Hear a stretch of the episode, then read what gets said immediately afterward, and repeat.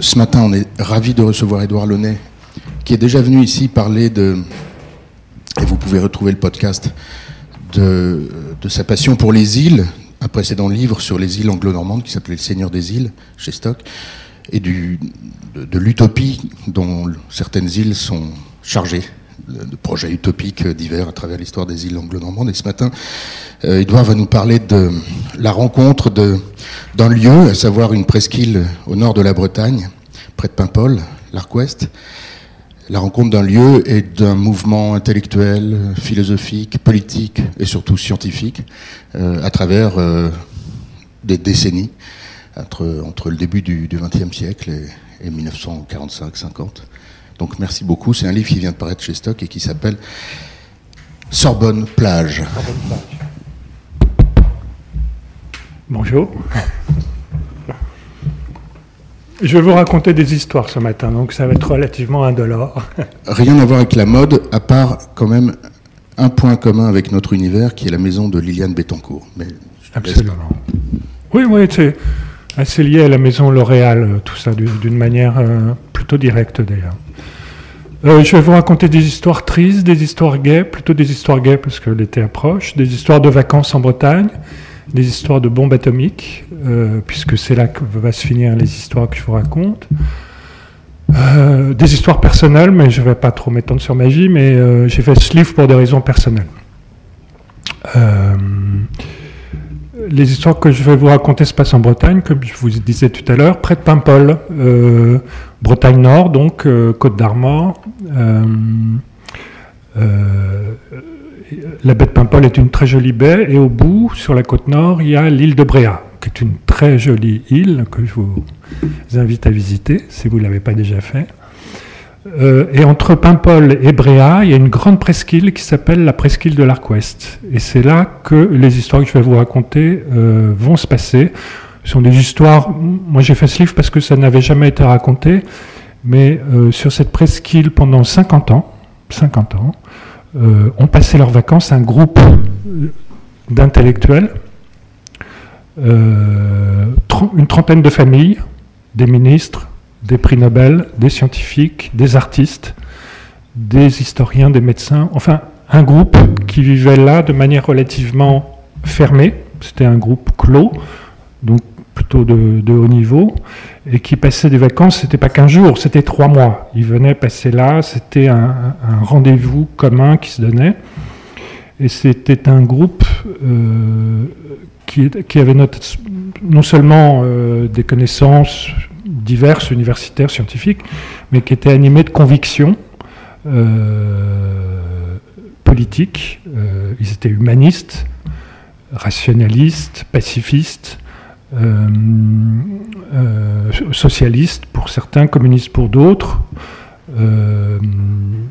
et c'est un groupe bon, dans lequel il y avait Marie Curie, Frédéric Joliot, Jean Perrin, un certain nombre d'historiens assez connus, des ministres, je l'ai déjà dit.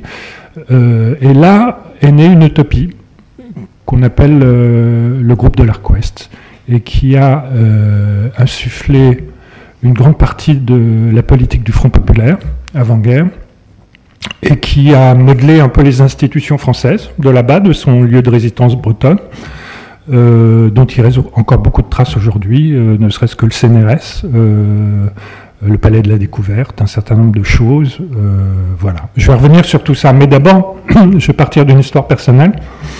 Euh, comme Lucas l'a dit, j'aime beaucoup la Manche. Euh, je navigue. et un jour, on est parti avec des amis il y a quelques années du port de Paimpol en voilier. Et quand on part de Paimpol, on longe la côte comme ça. Il y a une très belle côte. Et euh, notamment, on, déborde cette pointe de l'Arc Ouest, cette presqu'île de l'Arc Ouest dont j'ai parlé. Et là, euh, la première fois que j'ai navigué par là, un de mes amis à bord m'a dit Regarde là-bas, c'est la maison de Liliane Bettencourt. Bon, j'ai regardé, puisque le nom et, l'affaire euh, auquel il est lié est, assez célèbre. C'est une maison qui est tout à fait à la pointe, qui domine la baie de Paimpol et l'île de Bréa, qui a une vue absolument sublime. C'est une des plus belles vues qu'on puisse avoir sur la côte de Bretagne. La maison est assez moche, euh, avec des colonnades un peu bizarres pour une euh, maison bretonne. Et euh, donc j'étais intrigué, comme tout le monde, de voir cette maison que, Liliane Bettencourt ne fréquente plus tellement aujourd'hui. C'est plutôt sa fille Françoise qui y va maintenant. Et voilà. Bon, enfin, il n'y a pas de quoi écrire un bouquin.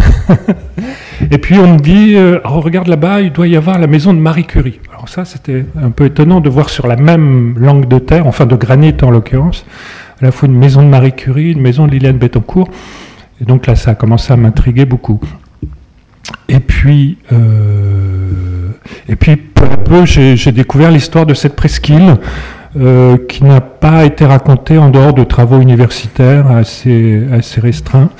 Euh, c'est une presqu'île qu'on appelle aussi presqu'île atomique ou, Sorbonne plage. Voilà. Sorbonne plage parce que beaucoup des gens qui ont colonisé cette petite presqu'île à partir de 1900, cette histoire commence en 1900, étaient des professeurs de la Sorbonne et les professeurs de la Sorbonne. À l'époque, la Sorbonne, c'était à la fois les sciences, euh, euh, la littérature, etc. C'était l'unique université de Paris. Et la plupart des professeurs de la Sorbonne étaient issus de l'école normale supérieure de la rue d'Ulm. Euh, voilà. Donc cette histoire commence en 1900. Enfin, l'histoire de, ce groupe. un groupe donc, de professeurs de la Sorbonne, historiens, médecins, euh, scientifiques, découvrent cette presqu'île qui était à peu près déserte à l'époque euh, et, sont immédiatement séduits, ce qu'on peut comprendre euh, quand on la voit aujourd'hui. C'est vraiment un très très beau coin, donc du granit, des bosquets et à l'époque aucune maison. Deux, profs, Louis Lapic et Charles Sagnebos, un médecin et un historien, décident de se faire construire une maison là, tellement ils sont séduits. Euh, et ils invitent leurs collègues à venir les voir en vacances. Euh, donc euh, ils sont tous Dreyfusards. c'est ça qui les, les, a soudés. C'était un petit noyau de gauche à la Sorbonne. Donc à l'époque, l'affaire Dreyfus, c'était vraiment le creuset de, la réflexion intellectuelle. et donc ils s'étaient groupés. Euh, il faut se rappeler que le, chemin de fer a commencé à desservir la Bretagne au XIXe siècle et que euh, partir en vacances en Bretagne à la fin du XIXe siècle, c'était encore une aventure. Donc on, les gens partaient groupés, notamment il y avait des groupes d'intellectuels, pas seulement à l'Arc-Ouest, mais ailleurs, qui formaient des petits noyaux, comme ça, des petits phalanstères, et qui passaient jusqu'à trois mois de vacances ensemble. C'était, c'était une autre conception des vacances que celle qu'on a aujourd'hui c'était plutôt une élite un peu bourgeoise euh, par ailleurs, donc ils arrivaient avec des, cuisinières, leur piano, leur chat, euh, enfin bref, c'était des expéditions. Une des premières expéditions, c'était autour d'Anatole Lebras. Je ne sais pas si vous connaissez, c'est un poète breton qui avait une très jolie maison à Port-Blanc, pas très loin de l'Arc-Ouest.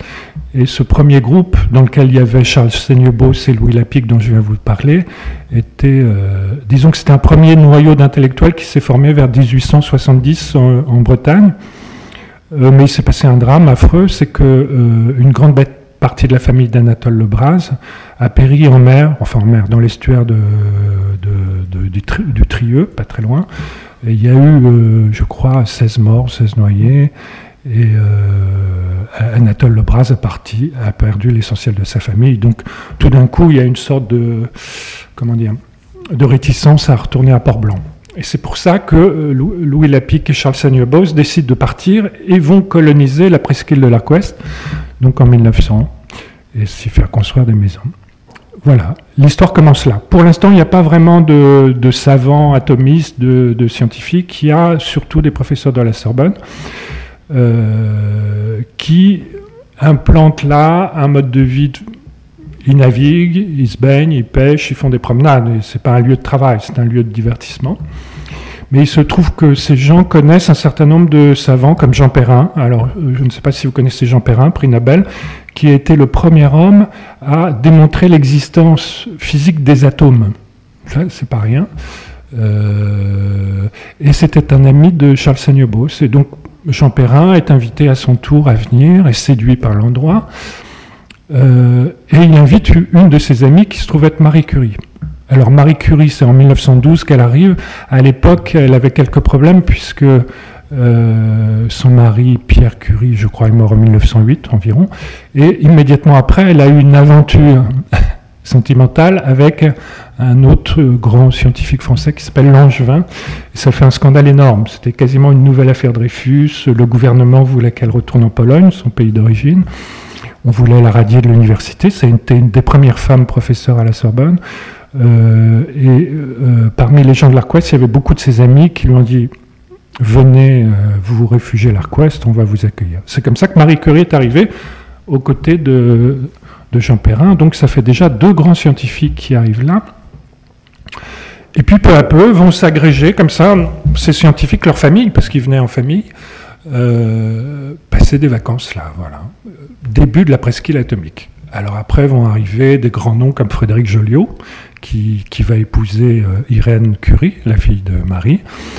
Euh, et puis un certain nombre d'autres, je ne vais pas vous donner tous les noms, peu importe, mais c'est comme ça que peu à peu s'agrège ce noyau d'intellectuels engagés, tous pleins d'une conviction euh, euh, non seulement humaniste, politique, mais aussi c'était des gens, il faut faire un violent effort d'imagination pour se replacer dans le cadre des années 10, 20, 30. Les années 10, c'est la belle époque, euh, les années 20, les années folles, et surtout à l'époque, il n'y avait pas cette espèce de résignation qu'on peut avoir aujourd'hui. Il y avait des horizons, il y avait des, comment dire, des grands projets, des aspirations. Et alors ces gens-là ont une double aspiration qui les tire vers euh, l'avenir, vers l'horizon, c'est d'une part la politique, parce qu'ils sont convaincus que euh, science et politique sont une même chose, c'est que le progrès scientifique va induire le progrès social. Ils, ont, sont des héritiers des Lumières, de l'encyclopédie quelque part. Ils, sont toujours dans cette trajectoire d'une sorte de progrès infini. Euh, la science contre la superstition, la liberté, le rationalisme. Le rationalisme, c'est très important pour eux, être rationnel. Euh, voilà, voilà les valeurs qui les animent. Elles ont un peu disparu. On va voir pourquoi. Euh, c'est vraiment les derniers héritiers des Lumières, c'est vraiment, euh, comment dire, des gens qui sont mus par une foi presque scientiste, plus que, que scientifique. Ils écrivent, L'un d'eux écrit Je suis socialiste comme je suis physicien. Dans, un cas comme dans l'autre, j'œuvre au bonheur de l'humanité. Euh, formidable pour eux d'avoir cette, euh, cette foi énorme euh, et cet espoir d'un progrès infini. Voilà. Alors il se trouve que ce groupe, en plus, je l'ai dit, comporte des grands savants qui travaillent sur l'atome. Alors donc Jean Perrin qui met l'atome, qui, grâce à des petites expériences avec des bulles de savon, démontre la réalité des molécules, donc de l'atome. Marie Curie, connue pour ses travaux sur le radium, avec Pierre, son mari, euh, en gros, qui montre qu'il y a une énergie qui s'échappe du noyau atomique, on ne sait pas laquelle, etc. Euh, et ça, ça ouvre des horizons infinis. On ne sait pas lesquels, mais il se passe quelque chose. Euh, il faut se rappeler qu'à la fin du 19e, euh, la physique était encore une matière que tout le monde pouvait appréhender. Euh, le premier grand congrès de physique international se, déroule à Paris en 1900 à l'occasion de l'exposition universelle. Absolument, pas, très loin. beaucoup au Jardin des Plantes, là, au muséum, ont, lieu des, conférences où assiste un public nombreux. Marie Curie montre le radium le, spiritisme était encore très en vogue à l'époque. Et euh, toutes ces ondes diffuses, euh, tout ça, c'était un continuum. On, ouvrait des portes, on ne savait pas lesquelles, mais euh, la radioactivité, donc mise en, évidence par Marie Curie, le spiritisme, les, ondes de l'uranium qui, viennent impressionner à distance des plaques photographiques dans le bureau de Becquerel, Becquerel autre grand scientifique tout ça, il y, a un émerveillement, quoi, qui n'existe plus aujourd'hui, parce que la physique, c'est quoi? C'est des expériences euh, au CERN, euh, où on traque des bosons avec des accélérateurs de plusieurs kilomètres de long. Euh, c'est devenu très loin de nous, quoi. On a du mal à, appréhender ce genre de choses. Ce sont des équipes de plusieurs centaines de scientifiques. À l'époque, c'est pas ça. À l'époque, l'atome, c'est un monde merveilleux dont on ne sait pas grand-chose. On commence à savoir qu'il y a un noyau, des électrons qui tournent autour, etc. Mais voilà.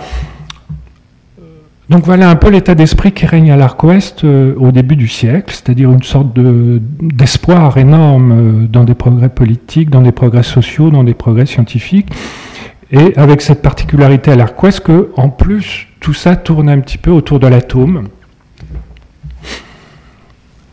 donc c'est formidable. On aurait aimé vivre avec eux, passer trois mois de vacances parce que c'était, ils vivaient une utopie là pour le coup, une vraie utopie qui n'était ternie encore par aucune, aucun échec. C'est-à-dire que la science à, l'époque était une utopie au même, au même titre que les idéologies politiques communisme euh, et toutes celles qu'on suivit par ailleurs, et euh, dont on sait qu'elles se sont toutes terminées par euh, des holocaustes, des génocides. Et eh bien l'utopie scientifique ne fait pas exception à la règle, puisqu'elle va se terminer par Hiroshima le 6 août 1945, c'est-à-dire ce grand rêve qui a été porté à l'Arc-Ouest va s'effondrer. Là, j'anticipe un petit peu sur mon histoire. Le 6 août 45, quand on va s'apercevoir que toutes ces connaissances amassées en quelques années avant la guerre euh, vont entrer dans l'histoire par un holocauste, par 80 euh, 000 morts de manière instantanée à Hiroshima, et puis plusieurs dizaines de milliers d'autres par la suite avec la radiation, etc. Voilà, le résumé de l'histoire. Euh, moi, ce qui m'intéressait là-dedans, c'est de voir comment, d'abord, un phalanstère, une tribu d'intellectuels se forme, parce que c'est une des dernières qui a existé, celle de l'Arc-Ouest de voir comment une utopie finalement échoue, comme la plupart des utopies, hélas, et euh, comment après on peut se relever de ça, comment on sort de, de la résignation pour avoir un nouvel espoir, et si possible un espoir qui ne se termine pas par un, par un holocauste? On en est là aujourd'hui en gros. Hein. On, cherche des horizons, on a du mal à les trouver. Euh, on essaie de réveiller un espoir, mais c'est pas difficile quand on connaît et quand on a intégré les leçons de l'histoire. On sait qu'il est difficile d'envisager l'avenir avec une fantaisie totale. Non, ça, ça nous est impossible pour l'instant. Euh, et tant mieux d'une certaine manière parce que ça va nous éviter de faire des conneries, et tant pis parce que ça nous laisse un petit peu euh, au ras du sol, euh, sans capacité de rêver ce qui est un peu dramatique puisque le rêve est consubstantiel à l'espèce humaine. Quand on ne rêve plus, on est comme des chats, quand on ne rêve plus, on n'avance plus, on stagne, on, s'observe, on, reste au quotidien. Euh, la leçon de ce groupe de l'Arc c'est que c'est formidablement, comment dire, libérateur d'avoir des rêves. Et, et c'est aussi extrêmement dangereux. Donc, 1900, ce groupe s'installe, s'étoffe peu à peu, une trentaine de familles qui construisent des maisons, qui euh, habitent les, uns chez les autres. Alors l'Arquest à l'époque, c'est des petites maisons qui poussent, des, maisons assez modestes, des petits jardins, aucune clôture entre les, maisons, on passe de l'un à l'autre, euh, de l'une à l'autre, comme ça. Euh, c'est vraiment une communauté, c'est une communauté, une tribu. Le capitaine de la tribu s'appelle Charles Saniobos. Alors c'est un historien. Euh, son grand fait de gloire est d'avoir impulsé une nouvelle école d'histoire qui s'appelle l'école méthodique. C'est un type qui disait l'histoire, les gars, il faut analyser les documents, les mœurs, etc. Il faut avoir une approche scientifique, rationnelle de l'histoire. Mais à l'Arquest, c'est plus un historien, c'est un type qu'on appelle le capitaine, parce qu'il a un bateau qui s'appelle euh, l'Églantine. Euh, et il invite tout le monde, euh, les scientifiques, Marie Curie, il y a un grand, une grande, il y a des rites euh, à l'Arc-Ouest très, très cadrés qui pour la plupart viennent de la culture de l'école normale supérieure, c'est-à-dire on fait des fêtes, on chante, on danse, on fait des petites pièces de théâtre. il y a des rituels comme ça, tout, tout le long de l'été, qui, euh, dont l'apogée est la fête du capitaine, c'est l'anniversaire de Seignobos. Et donc chaque année, toute la tribu, ça doit faire 50, 60 personnes, se retrouve chez le capitaine dans sa maison.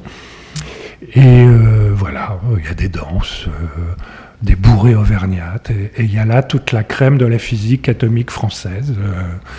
Il reste quelques images de ça parce que les, euh, Frédéric Joliot-Curie et sa femme Irène euh, avaient une caméra et très tôt ils ont commencé à filmer tout ça. Ce sont des films muets, hélas, ils ont pris des photos. Euh, toutes ces archives sont au Forum des images là au Hall. Et c'est absolument étonnant de voir ça, de voir ces gens qui dansent, qui chantent, qui s'amusent.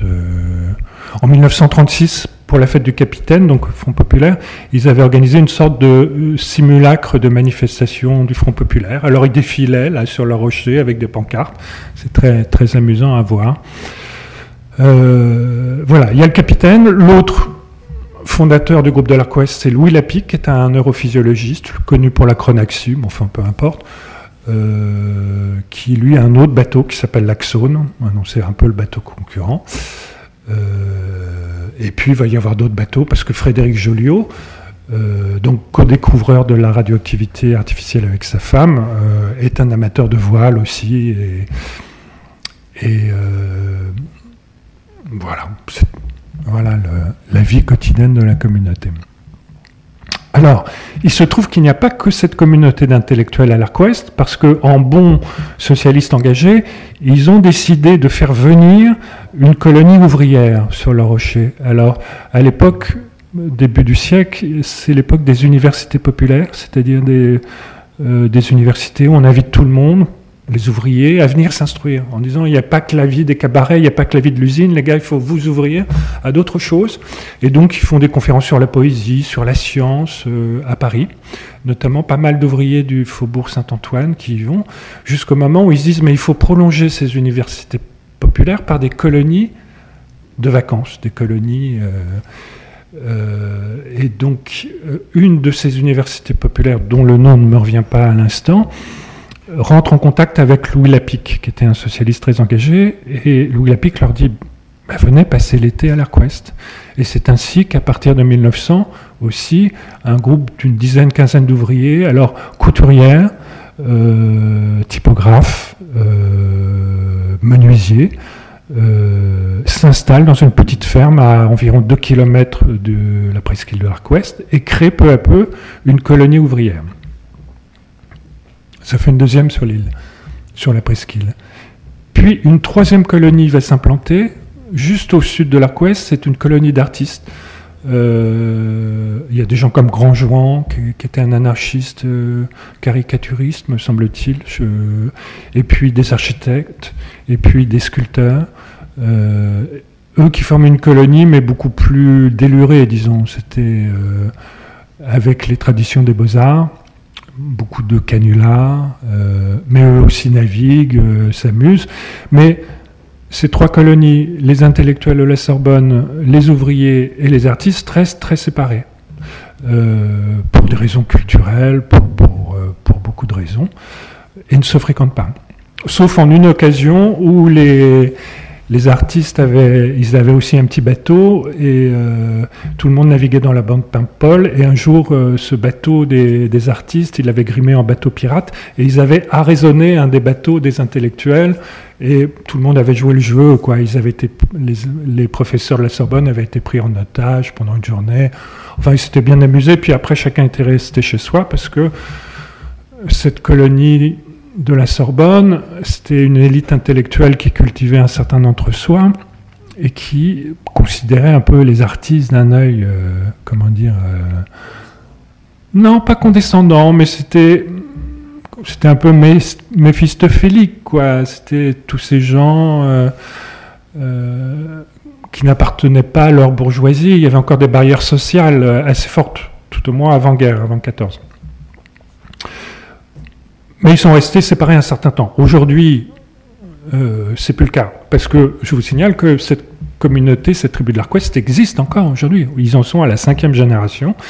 Euh, les Langevins, les Perrins, les, les, descendants d'écuries euh, ont toujours des maisons là-bas. Euh, ils forment toujours une petite communauté. alors il y a des barrières entre les maisons, entre les jardins aujourd'hui, mais ils forment toujours ce petit groupe. Et ils n'aiment pas trop qu'on vienne à, l'Arquest. Rien n'est balisé, il y a euh, aucun. C'est pas un lieu de mémoire l'Arquest aujourd'hui. C'est toujours un lieu de résidence, de vacances. Euh, voilà. Alors, le seul indice qui s'est passé quelque chose là-bas, c'est une petite plaque, mais qui n'est pas à l'Arquest même, là où, où, il y a les maisons, mais plutôt près de l'embarcadère des vedettes vers Bréa il y a un petit monument qui célèbre la mémoire d'Irène et de Frédéric Joliot-Curie. Euh, monument assez contestable dans, sa forme, mais enfin bon, c'est un petit lieu de mémoire, que très peu visité d'ailleurs. C'est le seul vestige de tout ça. Mais j'ai anticipé, là je vais revenir derrière. Donc, 1914, la guerre, et tout ce, petit milieu euh, de l'Arc Ouest, évidemment, se met au service de l'effort national. Marie Curie part euh, avec ses petites curies, c'est-à-dire des charrettes avec des appareils de radio, euh, faire des radios des, soldats blessés, accompagnée par sa fille Irène, et le reste les, médecins euh, vont s'occuper d'hôpitaux de campagne, euh, euh, comment dire, l'école normale supérieure accueille des, réfugiés, accueille des blessés, etc. Enfin bref, tout le monde met sa science au service de l'effort national. Et le groupe de l'Arc-Ouest crée une division des inventions intéressant à la recherche nationale, à laquelle vont participer Louis Lapique, Jean Perrin, tous ces gens-là. Enfin bref, comme un seul homme, ils partent quasiment au front pour, euh, pour mettre leur science au service euh, de la, enfin pas de la guerre, mais en tout cas de, de l'intérêt national. C'est un épisode qui soude encore plus le, groupe. J'ai oublié de dire que dans ce groupe, il y a, il y a deux personnes importantes qui sont euh, Émile Borel, qui est un grand mathématicien, qui a été reçu major à Normal Sup, à l'agrégation, c'est un, un, mec très brillant, dont la femme est écrivain sous le nom de Camille euh, Marbeau. Euh, ses romans sont oubliés aujourd'hui. Elle avait eu le prix Femina euh, en son temps, mais c'est un écrivain intéressant dans la mesure où elle a laissé des mémoires où elle parle un petit peu de ce groupe, de ce que l'une sait, de sa vie quotidienne, etc. Camille Marbeau, Émile Borel, eux-mêmes se mettent au service du grand œuvre l'armistice arrive, et comme vous le savez, la Première Guerre mondiale a changé énormément de choses dans la société française. Tout d'un coup, il y a eu plus de, comment dire, avec un terme contemporain, on pourrait dire mixité sociale. Tout d'un coup, les gens sont, les, classes sociales ont été un petit peu moins hermétiques. À la Quest, ça s'est pas senti du tout. Cette petite tribu sur, euh, et qui professait pourtant de grandes idées sur le programme social reste un peu isolée sur sa presqu'île et continue cette vie euh, de, vacances, de comment dire, de, de réflexion, d'engagement, voilà, qui se prolonge à Paris. Quand ils ne sont pas en vacances à l'Arc-Ouest, ils vivent relativement ensemble euh, dans un immeuble qui est vers euh, le cimetière du Montparnasse. Euh, c'est pas une aventure d'été, c'est une aventure qui se prolonge pour eux tout le long de l'année cette mission dont ils se sont investis, de dire la science est, une, est la grande voie vers le bonheur de l'humanité, vers l'égalité sociale, vers euh, un monde plus simple à vivre. À partir des années 20-30, alors là, la physique atomique et nucléaire rentre dans une période absolument extraordinaire, dont on a oublié un peu la mémoire, mais quasiment chaque mois, on fait une découverte sidérante euh, on rentre dans l'atome, on rentre dans le noyau de l'atome, on découvre le neutron, euh, des choses qui vous sembleront peut-être un petit peu compliquées, mais qui... Comment dire C'est comme si aujourd'hui on, faisait des, on découvrait une civilisation extraterrestre. C'est pratiquement de cet ordre-là. Euh, euh, les physiciens qui travaillent sur l'atome se comptent sur les doigts des, deux mains, enfin un petit peu plus. Il y a des Allemands, des Anglais, euh, Rutherford euh, en Angleterre, quelques Américains et beaucoup de Français. La France est vraiment à la pointe de la physique atomique avec Frédéric Joliot, Irène Perrin et son fils Francis Perrin, etc. Et ils vivent dans une sorte de fièvre et d'euphorie permanente. Euh, d'autant plus que euh, ils sont couronnés par des grands prix, notamment euh, par des prix Nobel. Rapidement, il y a quatre prix Nobel de physique et de chimie à l'Arc Ouest. C'est un lieu dont on commence à parler un petit peu. Dans les années 30, certains journalistes maîtrisés sur le volet peuvent venir décrire la, la, vie. Il y a des reportages dans un magazine, notamment. Le premier, c'était dans le magazine Vue dans les années 30, qui raconte cette, euh, cette enclave intellectuelle euh, très, très puissante, puisque euh, agit, elle a des connexions partout, et notamment dans le monde politique. et qui vit un petit peu là replié. Euh, donc la, physique progresse à grands pas. Frédéric Joliot et Irène ont un prix Nobel pour, à leur tour pour la radioactivité artificielle. Et euh, tout d'un coup, enfin tout d'un coup, on commence à pressentir que on peut tirer de l'énergie du noyau atomique. Euh, sans savoir très bien comment et sans très bien savoir sur quoi ça va aboutir. Mais il y a une course qui s'établit entre les différentes équipes euh, américaines, européennes, pour arriver les premiers à casser le noyau et en tirer. Et notamment, il y a, il y a un physicien hongrois qui est absolument formidable qui s'appelle Léo Szilard, qui est le premier à l'intuition de ça. Il, vient de fuir euh, l'Autriche puis l'Allemagne euh, à cause, il est, juif. Euh, en raison de la vague d'antisémitisme, l'accession d'Hitler au pouvoir. Et il est à Londres et, tout d'un coup, c'est un, une anecdote, enfin une histoire qui est bien documentée. En traversant une rue à Londres, tout d'un coup, il a cette intuition que si un atome cassait un noyau atomique et qu'en le cassant libérait d'autres noyaux, d'autres neutrons, pardon, ces neutrons viendraient eux-mêmes casser d'autres noyaux euh, atomiques et peu à peu, il y aurait une chaîne de comment dire de libération de neutrons qui induirait une réaction nucléaire en chaîne. Et il a cette intuition et tout d'un coup, ça lui fait peur euh, parce que c'est la montée du fascisme en Europe et qu'il pressent qu'on peut faire une bombe avec ça. Et si euh, l'Allemagne disposait d'une telle bombe, à ce, moment-là, euh, sa domination serait planétaire et, on ne pourrait pas la contrer. Et donc, euh, il est partagé entre le souci de dire à ses collègues arrêtez tout, arrêtez tout parce qu'on va vers la catastrophe, et le souci de se dire vaudrait mieux qu'on ait la bombe atomique avant Hitler, euh, ce qui nous permettrait de la lancer sur Berlin avant qu'Hitler la lance sur Londres.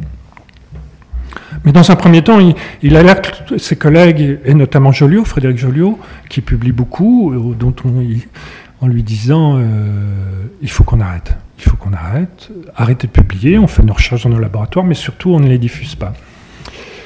Or, il se trouve que l'Allemagne a des très bons chercheurs aussi, notamment Heisenberg, et qu'on euh, ne sait pas exactement où ils en sont. Et euh, donc, on continue euh, la recherche.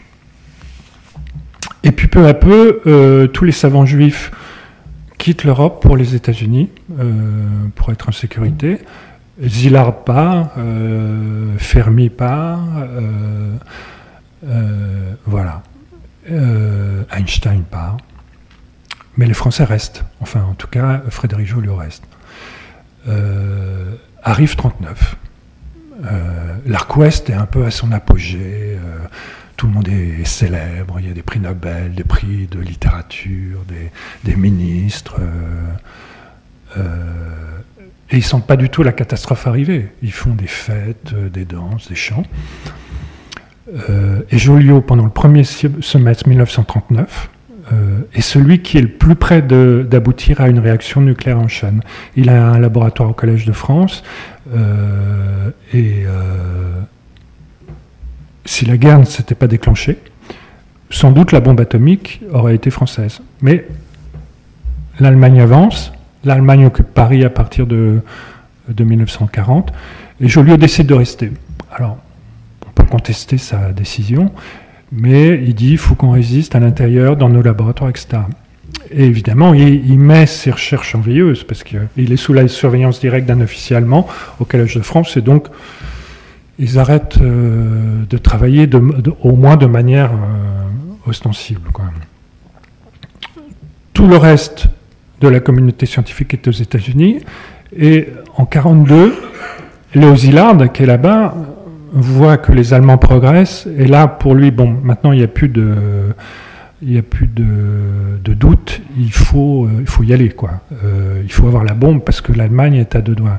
Donc, il, il va voir Einstein, qui, qui est en vacances à Long Island, et il lui dit, euh, Albert, ils se connaissent bien, ils ont travaillé ensemble dans le temps en Europe, il lui dit, il faut, faut faire quelque chose, quoi. Il faut. Alors, ils font deux démarches. Un, essayer d'avoir le contrôle des mines d'uranium. Il y en a une en Afrique, une en Tchécoslovaquie. Euh, mais comme les Allemands contrôlent les mines tchèques, bon. Et après, Zillard va voir Einstein et lui dit il faut qu'on écrive au président des États-Unis en lui disant il faut faire un effort de recherche énorme parce que parce que les Allemands progressent vite. Et donc Einstein et Zillard font une lettre à Roosevelt en disant voilà, euh, les derniers progrès récents de la physique atomique, notamment en France avec Joliot, font qu'il est urgent de, euh, faire des travaux sur la bombe atomique parce que euh, la, fission de l'atome va produire une bombe dont on ne connaît pas la puissance mais qui sera énorme. Et à l'époque même, les physiciens pensent que si on fait sauter une bombe atomique, peut-être que c'est la, la, planète entière qu'on va faire sauter. Ils savent pas. Hein, savent pas, on avance dans le noir, mais il y a une pression politique énorme. Il y a un type qui s'appelle Hitler qui, menace de régner sur toute la planète, il faut faire quelque chose. Et donc euh, euh, Einstein euh, signe une fameuse lettre à Roosevelt en disant voilà, il est urgent de, s'y mettre. Roosevelt regarde ça vaguement intéressé pour lui l'atome, tout ça, comme pour la plupart des gens, ça n'a aucun sens, aucune signification. Et puis survient Pearl Harbor. Pearl Harbor. Et là, tout d'un coup, Roosevelt change d'avis, dit OK, on y va les gars, et lance un projet qui s'appelle Manhattan, euh, qui est le plus gros projet de recherche que la planète ait connu. Euh, ils mettent des moyens. alors, c'est en dollars de l'époque, donc ce ne serait pas grand sens aujourd'hui, mais je crois qu'aucun autre projet n'a bénéficié d'un tel financement. Tout d'un coup, on requisitionne des endroits, des villes, des milliers de personnes se mettent au travail, à, Los Alamos en particulier. On se met à, enrichir l'uranium, il y a des travaux à Chicago, il y a des travaux partout, et euh, qui sont menés par euh, essentiellement des scientifiques juifs européens, pour des raisons politiques évidentes euh, et conduit par euh, Oppenheimer, qui est un autre savant juif, lui américain. Euh, et ensemble, ils mettent en branle le projet Manhattan. Et ce qui est paradoxal, c'est que la plupart de ces gens, Oppenheimer, euh, Zillard, etc., sont des gens qui ressemblent aux scientifiques de l'Arquest, c'est-à-dire qui sont pacifistes, souvent communistes, engagés, euh, socialement, et ils se retrouvent dans une aventure qui euh, va aboutir exactement à l'inverse de leur conviction. Alors pourquoi ils entament cette aventure? Parce que ce sont des scientifiques.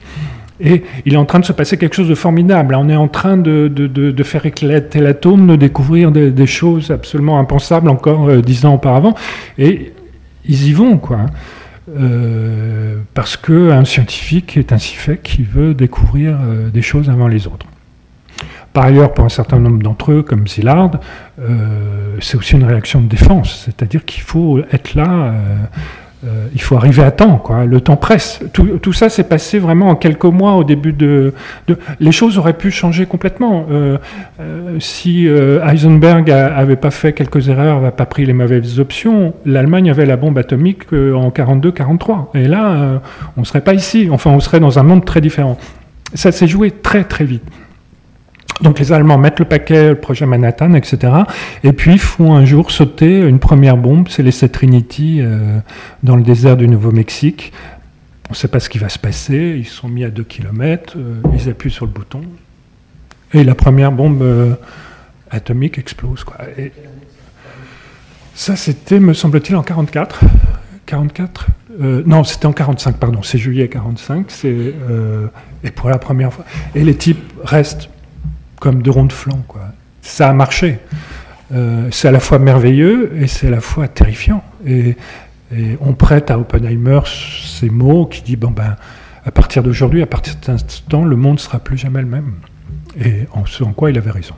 Mais ça, c'est la petite histoire. Euh, les témoins de l'époque disent que Oppenheimer aurait simplement murmuré It worked, ça a marché. voilà. Il a parlé en scientifique plutôt qu'en humaniste à l'époque. C'est une bombe au plutonium. La première bombe atomique est une bombe au plutonium euh, qui n'était pas la plus facile à faire marcher. La bombe à uranium était quand même plus, simple. Et donc, euh, après cet essai, eh ben, les scientifiques écrivent au président, euh, qui est Truman maintenant à l'époque, et en leur disant, bon, là on tient un truc énorme, mais simplement, surtout, arrêtons là faisons peut-être une démonstration sur un, îlot éloigné pour dire, vous voyez les gars, attention, maintenant on a la bombe. évidemment, Truman ne va pas suivre cette, comment dire, cette injonction. donc, avant même que les, les, Américains aient la bombe, ils avaient contacté un type qui s'appelle Paul Tibbets, qui est un aviateur qui, a fait beaucoup de raids sur. Il était basé en Angleterre, il a fait beaucoup de raids sur l'Europe occupée. Un type extrêmement solide, courageux, euh, pas idiot. Et ils, euh, ils font venir aux États-Unis, revenir aux États-Unis, lui disent voilà, on va lancer une bombe, on ne sait pas où, on ne sait pas ce que sera cette bombe. Est-ce que vous êtes prêts à prendre la direction, à mettre au point une équipe, etc. On vous donne moyens illimités. Vous aurez 2000 personnes à votre service, euh, vous formerez les gens, etc. Et Paul Tibet s'accepte. Et, donc il se retrouve à la tête 2000 personnes, des, militaires, des scientifiques, etc.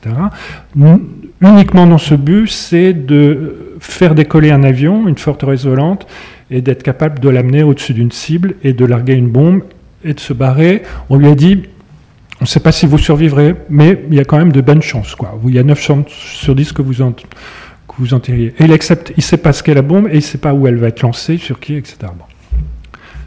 Ça, c'est en parallèle au projet Manhattan qui, lui, continue ses recherches. Et euh, après le projet, après l'explosion de cette première bombe au plutonium dans le désert du Nouveau-Mexique en juillet 1945, là, les États-Unis décident d'appuyer sur le bouton. Ils disent on y va, les gars. Et ils font une bombe à l'uranium qu'ils n'ont pas le temps de tester. Et, et Tibet, on lui dit, ben voilà, euh, la bombe sera lancée sur le Japon tel jour, euh, voilà, organisez-vous pour que ça se fasse. Tibet ça a recruté une équipe qu'il a formée, etc. Vraiment, il a mis toutes les chances de son côté. Et il se retrouve à décoller d'un petit îlot du Pacifique pour aller bombarder Hiroshima. Hiroshima. Alors que toute cette communauté scientifique euh, s'apprêtait à bombarder Berlin, on, leur dit le Japon. Ça n'a pas de sens pour eux. Mais pour Truman, ça a un sens, évidemment. Euh, d'abord mettre fin à la guerre du Pacifique, un débarquement euh, de soldats américains sur l'archipel serait soldé par beaucoup de morts, et donc Truman plaide une fin rapide de la guerre, donc l'utilisation de la bombe atomique. Et là encore, les scientifiques disent bah, faites-la sauter sur un îlot proche du Japon, mais pas, sur des gens vivants. Mais Truman, va. Alors évidemment, il y a une autre raison à ça c'est que on, prépare déjà l'après-guerre et il s'agit de faire une démonstration de puissance vis-à-vis de l'Union soviétique. Euh, il y a des raisons profondément politiques à, ça. Et donc, le 6 août 1945, l'énergie atomique va rentrer dans l'histoire par un holocauste. Hiroshima, je ne reviens pas, vous connaissez. Il a fallu quand même un paquet d'années avant qu'un président américain euh, euh, se rende sur les lieux. Barack Obama, il y a, quelques semaines. Et encore, ce n'était pas pour présenter des excuses. Mais enfin bon, euh, on peut dire que les Japonais n'ont pas non plus présenté d'excuses pour Pearl Harbor. Enfin bon, je ne suis pas un spécialiste de la géopolitique, mais enfin bon, je constate quand même qu'il y a eu un progrès. C'était un premier pas. Obama va, on peut imaginer que dans dix ans, on fasse un pas de plus. Mais donc, les États-Unis décident de, tuer euh, des dizaines de milliers de personnes pour épargner la, vie de dizaines de milliers de soldats américains. Euh, et cette première bombe, euh, Little Boy, elle s'appelait, tombe sur Hiroshima, grand éclair, et, ces scènes d'horreur.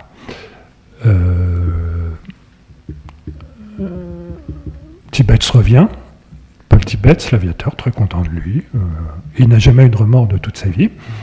Mais euh, Hiroshima ne suffit pas. Donc. Après, il y a Nagasaki, quelques jours plus tard. Là, c'est une bombe au plutonium, Fat, Fatman, euh, qui fait pas mal de morts, un peu moins qu'Hiroshima, mais enfin quand même, Nagasaki est, rayé de la carte aussi. Voilà. Retour à l'Arc Ouest. 45, l'été 45, la, tribu revient pour la première fois à l'Arquest. Ils l'avaient déserté depuis 1940. Euh, et donc ils reviennent, ils trouvent les maisons minées, dévastées pour certaines, les bateaux ont été coulés. Euh, et, ils sont tous ces gens. Alors, les, grands fondateurs de la tribu, euh, Charles Seigneur Beauce, Jean Perrin, sont morts en 42 tous les deux. Jean Perrin était réfugié à New York, Charles Sagnebeau était sur place. Et donc les gens, les survivants qui reviennent en juillet 45, donc un petit peu avant Hiroshima, sont partagés un peu entre le bonheur de revoir leur presqu'île et puis de voir qu'elle est un peu, un peu dévastée. Donc ils reconstruisent, ils s'y remettent, ils s'apprennent à reprendre leur, euh, leur rythme de vacances, leur fête. Et puis, 6 août 45, Hiroshima, qui les concerne directement. Parce que c'est quand même... C'est pas eux qui ont fait la bombe atomique, mais beaucoup des découvertes qui l'ont permise, c'est le groupe de l'Arquest. Qui... Et donc, ils sont un peu à la fois sidérés, excités, euh, par cette nouvelle. Alors, la nouvelle d'Hiroshima est arrivée très vite en France, par les agences de presse, quasiment dans les heures qu'on suivit, euh, puis dans les journaux.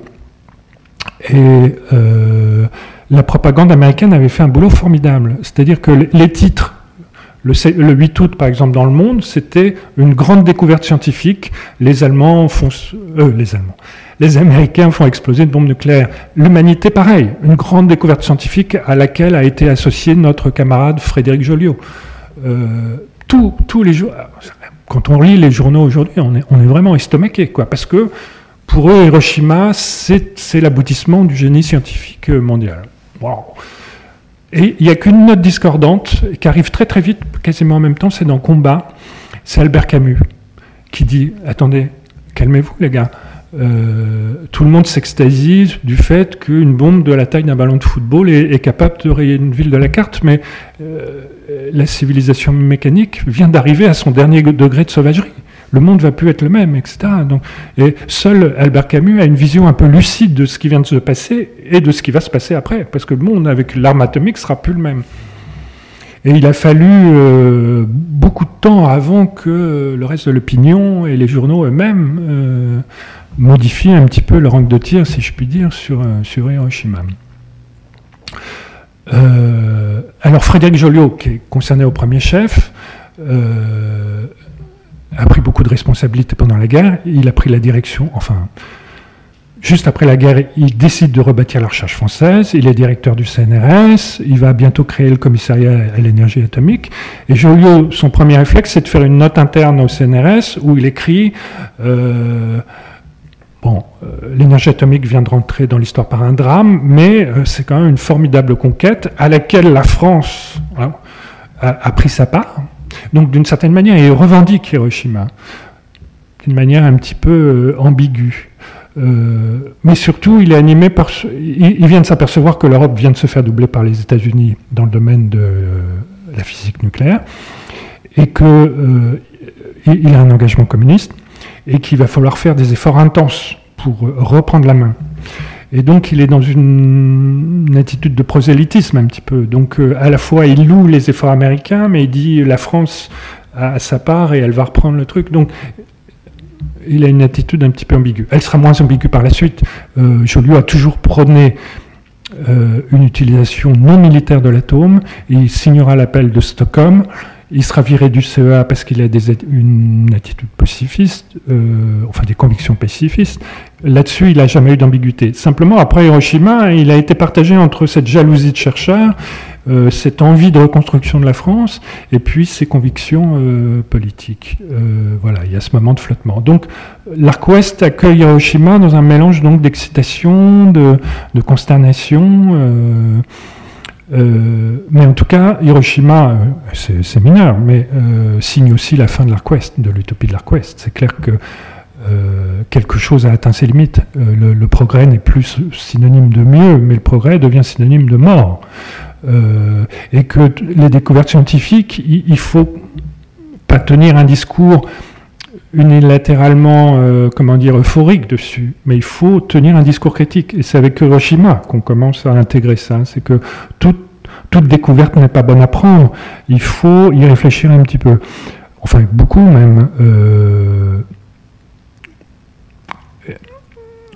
et d'ailleurs, Pierre, Curie lui-même, quand il est allé chercher son prix Nobel à Stockholm en 1900, euh, au début du XXe siècle, euh, avait dit le radium, on ne sait pas ce qui va en sortir. tout comme les explosifs d'Alfred Nobel, peuvent être un outil au service du bien, mais aussi un, outil au service du mal entre de mauvaises mains. Et il avait commencé à dessiner quelques réserves. Et Frédéric Joliot lui-même, quand il est allé chercher son prix Nobel à Stockholm, avait dit on, est sur le point de, déchaîner les forces de l'atome, mais on ne sait pas du tout ce que ça va donner, et euh, il faut être très prudent. Et, lui-même prenait à l'époque euh, une certaine réserve sur les publications scientifiques. Et tout ça a été oublié euh, sous la pression de l'euphorie des découvertes et de la pression politique de la montée du fascisme. Enfin bref. Euh, non seulement faut avoir un regard critique sur la science, mais il faut aussi euh, euh, ne pas se laisser entraîner dans aucune sorte d'euphorie.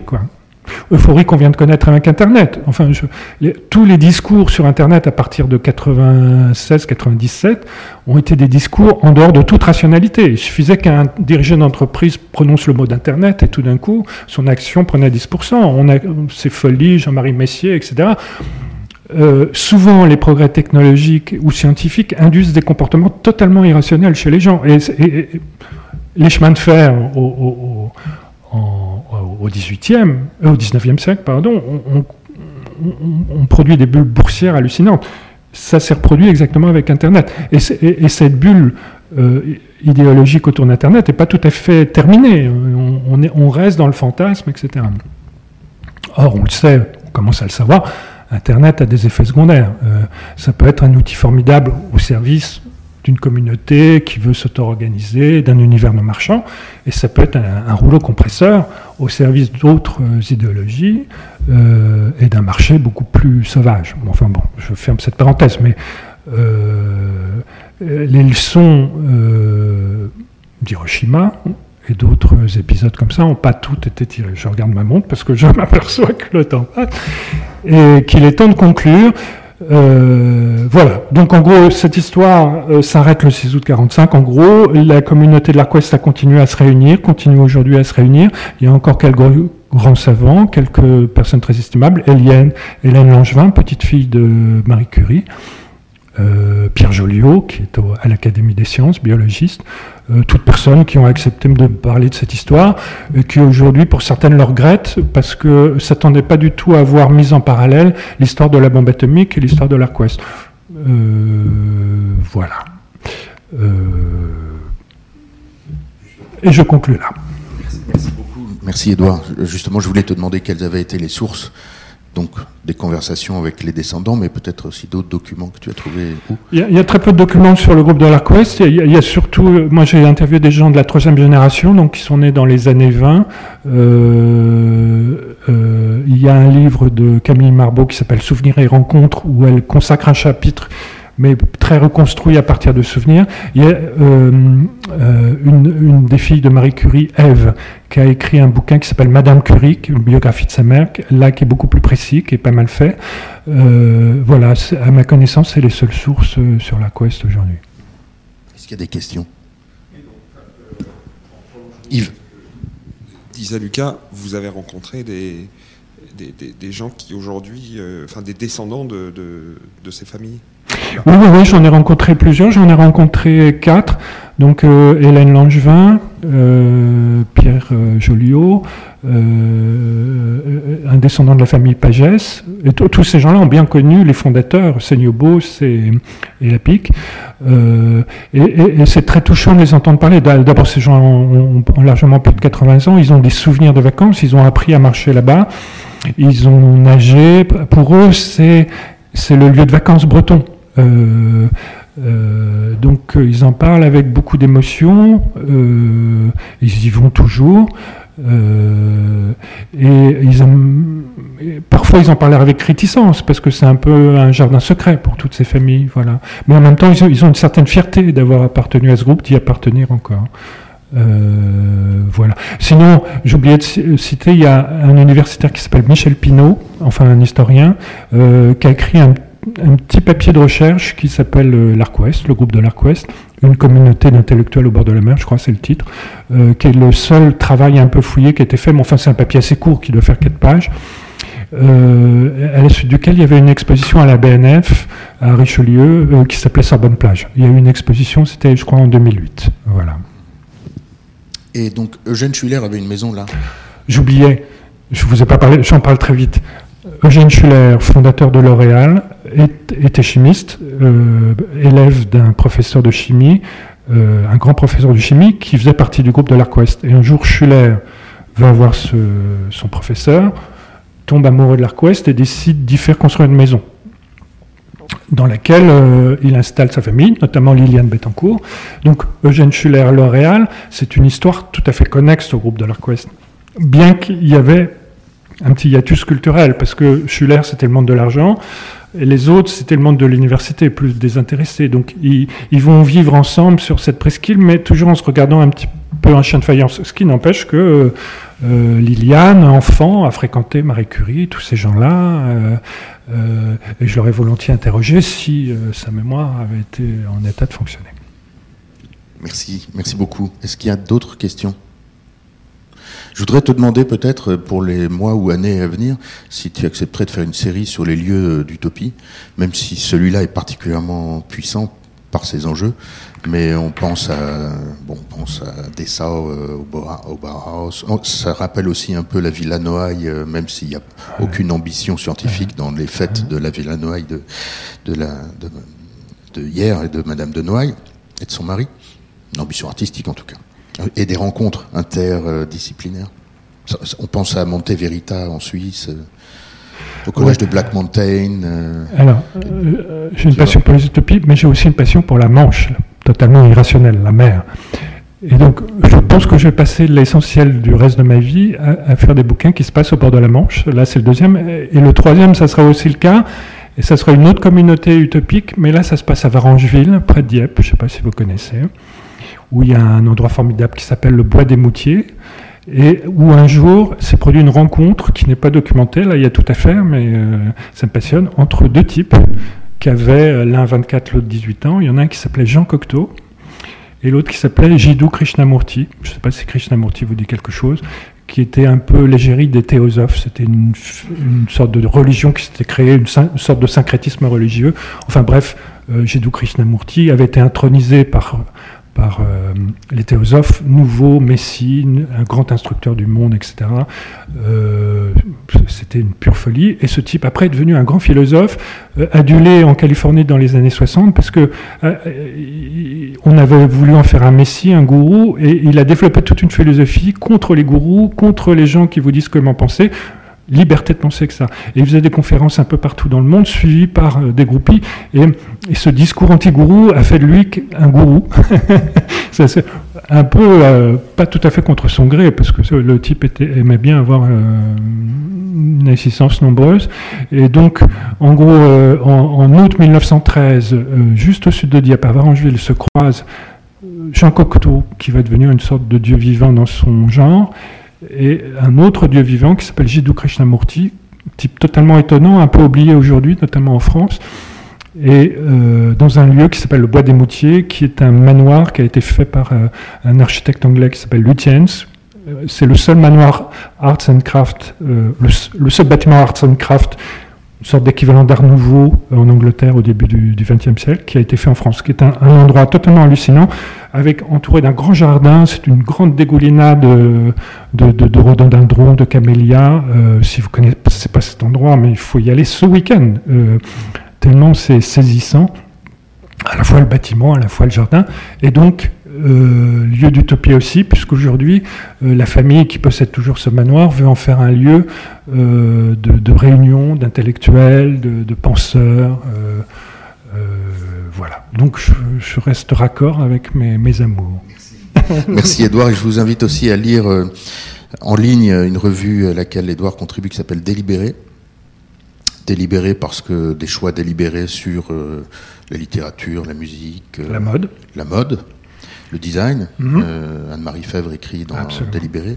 Mhm. Et toi, tu y, tu y tiens une chronique des faits divers euh, les plus insensés qui soient.